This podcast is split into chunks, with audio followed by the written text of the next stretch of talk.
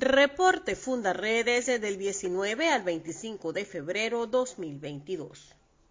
Fundaredes arribó a sus 20 años de fundación, ocasión que fue propicia para hacer un recorrido por la trayectoria de una institución que ha ido evolucionando en el tiempo para afianzarse en la defensa de los derechos humanos una defensa que ha costado grandes sacrificios como la libertad de su director general Javier Tarazona, quien cumple casi ocho meses de reclusión injusta en la cárcel del helicoide en Caracas. Pese a ello y la persecución del Estado que ha intentado acallar las denuncias que en los campos de la educación, la migración, la seguridad y la ecología realiza Fundaredes, la organización ha afianzado su labor en cuanto a la promoción y defensa de los derechos fundamentales del ser humano y su papel en la sociedad, tejiendo redes de activismo ciudadano, fortalecimiento de los valores democráticos y empoderamiento de grupos vulnerables, generando liderazgo social, sin dejar de lado sus labores de seguimiento y documentación de situaciones en contextos opresivos, aunado a denuncias ante instancias locales, nacionales e internacionales. Un estudio realizado por la Universidad Católica Andrés Bello estima que unas 3.500 mujeres indígenas trabajan en las minas del Arco del Orinoco y se encuentran expuestas a violaciones y explotación sexual. Las comunidades originarias de la zona también son víctimas de desplazamiento forzoso causado por la deforestación, contaminación del agua o la invasión de sus tierras por parte de grupos armados.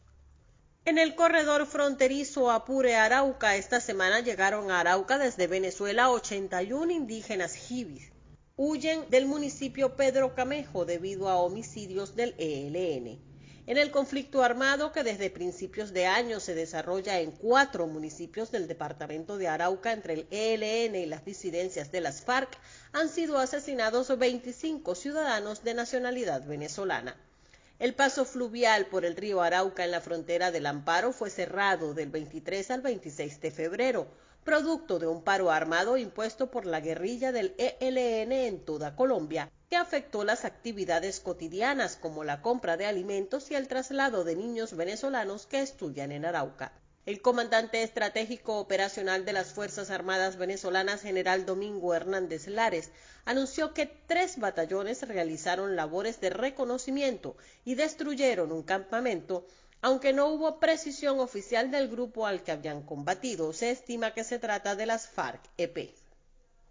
En Falcón, los habitantes de Sabana Alta denuncian excesos por las autoridades dedicadas al desmantelamiento de la red de narcotráfico que involucró a varios diputados y altos dirigentes oficialistas.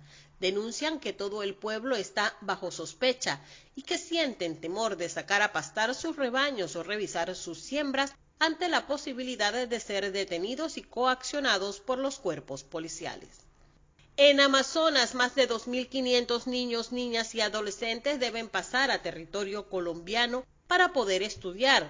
Para ello deben abordar precarias canoas y arriesgarse a pasar a diario ida y vuelta sobre el Orinoco.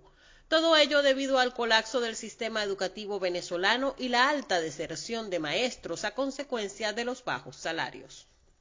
En Táchira, tras una serie de enfrentamientos con la policía de Colombia, se conoció de forma extraoficial que al menos nueve guerrilleros heridos fueron trasladados a clínicas privadas, cinco en La Fría y otros cuatro en San Cristóbal, donde uno de ellos falleció y fue llevado a la morgue del Hospital Central sin identificación se conoció que el fallecido de entre 35 y 40 años presentaba múltiples impactos de bala, aunque no se informó quiénes ni cómo movilizaron a los guerrilleros hasta las instituciones privadas de salud, ni quién se habría hecho responsable por los gastos. Del lado colombiano de la frontera, el ELN impuso un paro armado que dejó al menos cinco heridos en norte de Santander e incluyó ataques a vías, estructuras como puentes y estaciones policiales, además amenazas a la población general, obligándola a permanecer en sus casas. Durante ese lapso fueron pintadas las fachadas de varias viviendas con mensajes que declaraban la guerra a la banda criminal Tren de Aragua, lo que convierte a las comunidades fronterizas de La Parada y zonas circunvecinas en potenciales escenarios de enfrentamientos armados. En esta misma zona, dos hombres de entre 20 y 40 años quedaron muertos sobre el suelo cuando salían de la trocha conocida como la 51, muy cerca del puente de tienditas en el municipio de Villa del Rosario, perseguidos desde Venezuela por un grupo armado que en varias ocasiones les disparó con fusiles y pistolas. También un maletero venezolano de 20 años de edad fue herido de bala en sus extremidades inferiores en la trocha Las Pampas de la Parada, municipio colombiano de Villa del Rosario, mientras se movilizaba desde Venezuela hacia Colombia a través del paso ilegal. La víctima corrió a territorio colombiano en busca de ayuda. En Guárico la violencia ha venido en escalada durante los últimos meses. Esta semana, en el municipio José Tadeo Monagas de esa entidad, un hombre murió y otros dos resultaron heridos tras explotarles una granada fragmentaria que intentaron lanzar durante un enfrentamiento con la policía.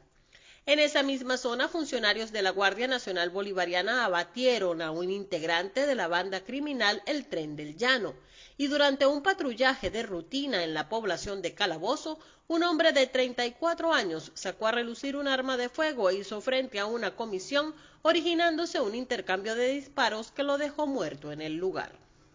En Bolívar, al menos cinco personas murieron durante presuntos enfrentamientos con fuerzas militares. En el sector El Manteco fueron abatidos alias El Vampi y Richita, quienes supuestamente eran parte de la banda de El Ciego.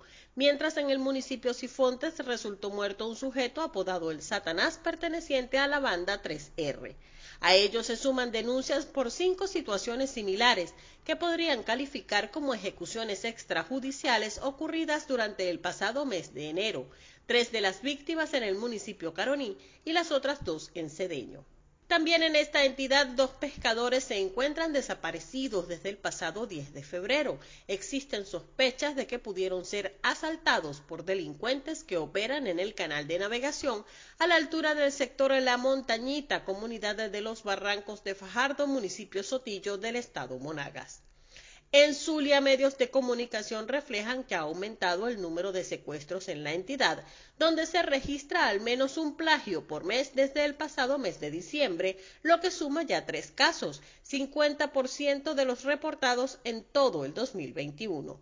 El caso más reciente corresponde a un médico secuestrado mientras adquiría medicamentos en una farmacia de Maracaibo el pasado 20 de febrero. En otro hecho, un presunto sicario solicitado por al menos tres homicidios en el estado Zulia murió al enfrentarse a las autoridades en la parroquia San Simón, municipio Maturín del estado Monagas. Comparte, ayudemos a vencer la censura en Venezuela. Consulta esta y otras informaciones en nuestro portal www.fundaredes.org.